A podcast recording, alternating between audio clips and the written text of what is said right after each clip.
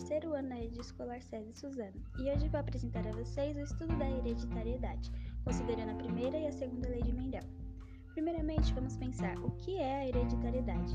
E isso nada mais é que um processo genético que possibilita aos seres vivos a ação de transmitir e receber informações genéticas da reprodução. Bom, os estudos de Gregor Mendel, é conhecido como pai da genética, foi essencial para a evolução dos conhecimentos sobre a hereditariedade, apesar de na época não ter repercussão no meio científico. Mas foram 10 anos da vida de Mendel dedicados ao cruzamento de 22 variedades e acompanhando 7 fatores com base na cor e forma da semente, forma da vagem, altura do caule, etc., que lhe forneceram dados para formular as leis relativas à hereditariedade.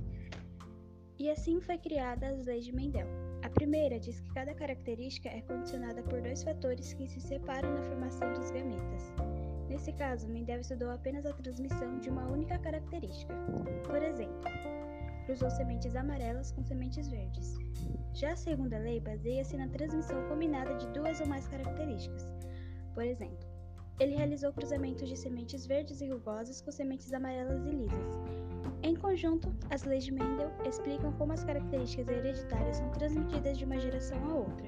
Por meio dos estudos de cruzamento de plantas com características diferentes, foi possível comprovar que as mesmas mantêm sua integridade ao longo das gerações.